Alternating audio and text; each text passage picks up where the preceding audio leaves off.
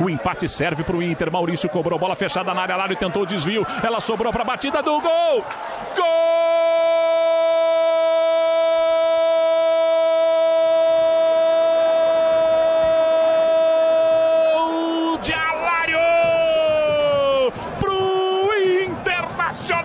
Copa do Brasil. O escanteio cobrado pelo Maurício. A defesa do Asa não tirou. A bola ficou pingando na pequena área. E Alário meteu pro fundo da rede do Asa. Pra sacudir a rede alagoana. Cinco e meio do primeiro tempo. O Inter escapou de um lado. Responde rápido. Sai na frente. Em busca de um bicampeonato que não acontece há muito tempo. O primeiro passo está sendo dado no Agreste de Alagoas, Rodrigo Oliveira.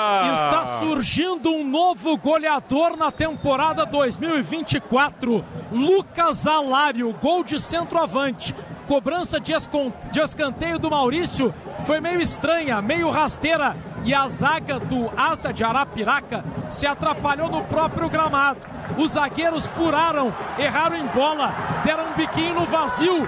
A bola sobrou no pé de Lucas Alário. Na pequena área, ele deu um biquinho. O gramado é ruim. O bom centroavante aproveita.